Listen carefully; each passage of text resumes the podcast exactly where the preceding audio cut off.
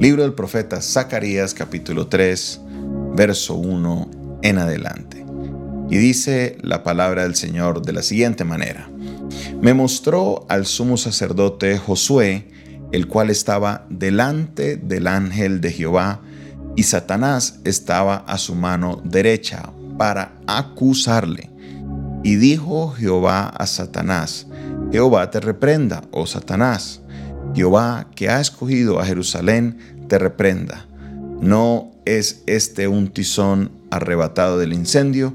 Y Josué estaba vestido de vestiduras viles y estaba delante del ángel. Vamos a iniciar con estos tres versículos ya que vemos una interacción y vamos a estarlo estudiando entre hoy, mañana y el lunes. Esta interacción entre el Señor, el ángel de Jehová y Satanás, un tres o cuatro personajes que están, que es también el, el personaje de Josué, el sumo sacerdote, que es la interacción y aquí podemos aprender muchas cosas para que usted no se equivoque a lo mejor en lo que es la, la relación que hay entre estos personajes, porque noto con preocupación como muchas veces los cristianos le dan mucho poder, le dan eh, muchos atributos a Satanás y nos equivocamos en esto porque siempre, siempre, siempre el Señor Dios Todopoderoso, Jehová de los ejércitos, estará y nos dará la victoria. El primer personaje que aparece es Josué. Josué, quien en el libro de Esdras o en el libro de Nehemías aparece referido como Josúa, también en el libro de Ageo, Josué, Josúa, estamos hablando del mismo personaje, estamos hablando del el sumo sacerdote, estamos hablando del sumo sacerdote de ese momento. Recuerde que el sumo sacerdote era la persona de máxima autoridad religiosa en el pueblo de Israel. Él era quien se encargaba de organizar todo lo que era el culto, todo lo que eran los sacerdotes en el templo. Él era quien era el único autorizado a entrar en el lugar santísimo. Era el único autorizado en entrar al lugar santísimo. Nadie más podía entrar al lugar santísimo sino el sumo sacerdote. Entonces, estamos viendo unas descripciones acerca del sumo sacerdote y él lo primero que nos dice es que él estaba vestido de vestiduras viles. Vamos a ver más adelante por qué razón nos dice el profeta Zacarías que él estaba vestido de vestiduras viles. Y estaba delante del ángel. ¿De cuál ángel? Versículo 1 nos dice que él estaba delante del ángel de Jehová. Cuando hablamos del ángel de Jehová, estamos hablando de una manera de una tipificación de Jesucristo en el Antiguo Testamento. Recuerde que Jesucristo como hombre no vino a, la tierra hasta el Nuevo Testamento, pero Jesucristo mismo habla de su preexistencia, es lo que el apóstol Juan nos explica en Juan capítulo 1 cuando nos dice, en el principio era el verbo y el verbo era con Dios. En otras palabras, cuando usted se va al inicio, al principio de la creación, en ese momento el verbo Jesucristo ya era, no como humano, sino como parte de la Trinidad. Y el verbo era Dios. En otras palabras, el verbo era con Dios y el verbo era Dios. Aquí vemos parte de la revelación de la Trinidad, ya que el verbo era con Dios y el verbo era Dios. Entonces Dios por medio del verbo, todas las cosas por Él fueron hechas y nada de lo que fuera hecho sin Él hubiera sido imposible que fuera creado. Entonces Jesucristo estaba desde el principio. ¿Cómo sabemos que el verbo es Jesucristo?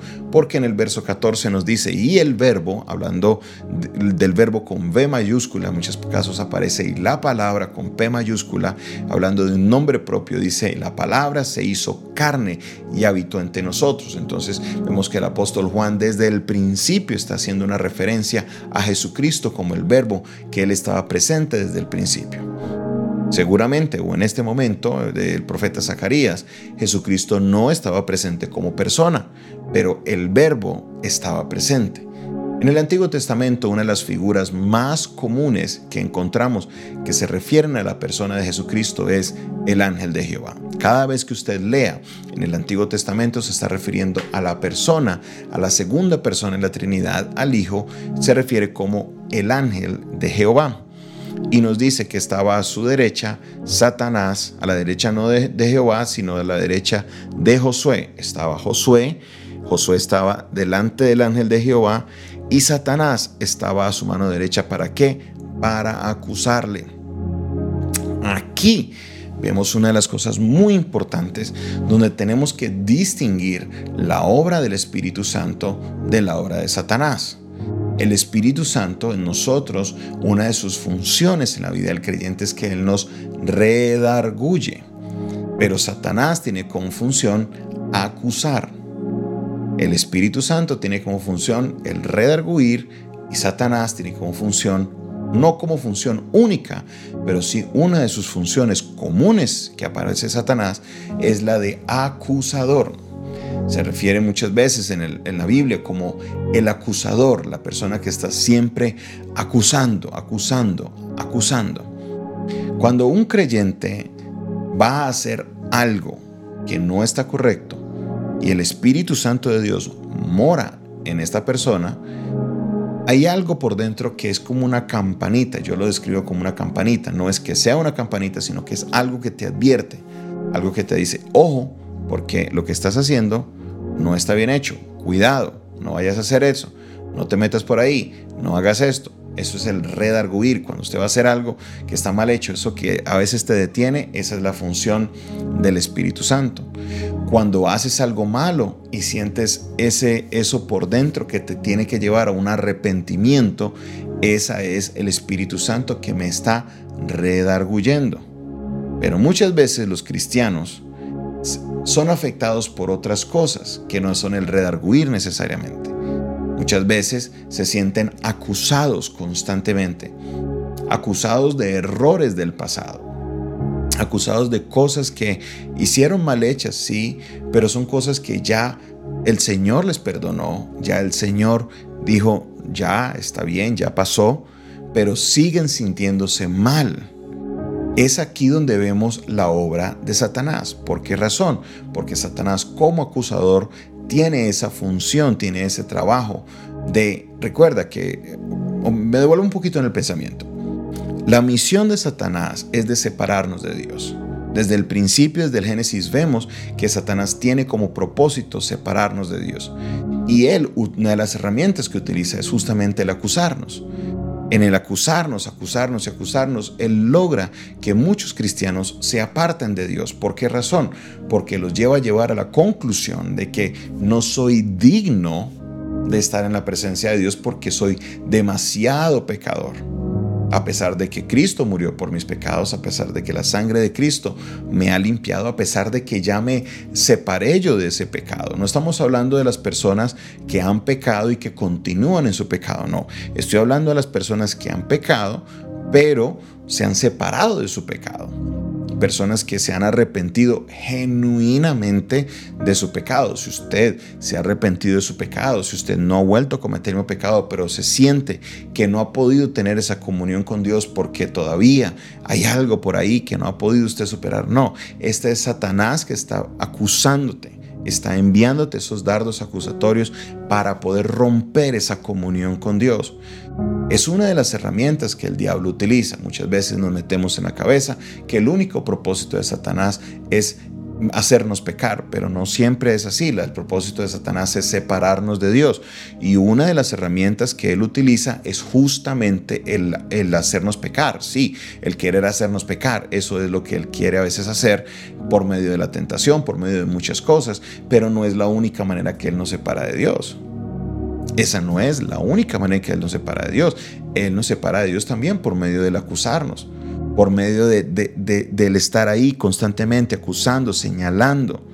Esta es una de sus funciones. Entonces, el día de hoy yo quiero que usted distinga, mi hermano, la diferencia entre el redarguir del Espíritu Santo y entre la obra acusatoria de Satanás. Si tú te sientes en tu corazón que hiciste algo malo, algo que no está correcto, pero que ese sentimiento lo que te hace sentirte separado de Dios y no te lleva a un arrepentimiento, posiblemente estás entreteniendo una idea enviada por un dardo de Satanás. Pero si lo que sientes en tu corazón te lleva al arrepentimiento, a confesar tu pecado, a ponerte a cuentas con Dios y a alejarte de esos errores que cometiste, estamos hablando entonces de la obra del Espíritu Santo por medio del redarguir. Tenga discernimiento, tenga sabiduría. Por esa razón Dios nos coloca esta palabra para que usted pueda distinguir y no piense que a lo mejor es el Espíritu Santo el que le está acusando, el que le está diciendo no sirves para nada, ya cometiste ese error, ya nunca te vas a volver a restaurar, de eso no te vas a volver a levantar. Esas palabras nunca vendrán de parte de Dios por medio del Espíritu Santo, nunca, no se deje engañar, como dice el comercial acá en Colombia. No se deje engañar. El Espíritu Santo te va a traer, te va a redarguir con la finalidad de que llegues al arrepentimiento. Si la acusación es constante para hacerte sentir mal y alejarte de Dios, definitivamente es un pensamiento de un dardo negativo que viene de parte de Satanás. Espero que esta aclaración sea de bendición para su vida y así usted pueda distinguir entre estas dos cosas que son completamente diferentes. Padre Celestial, en el nombre de Jesús te doy la gloria y la honra por esta palabra, Señor, que sé que llega en un momento correcto a muchas personas que necesitan escucharla el día de hoy. Bendigo, Señor, sus vidas.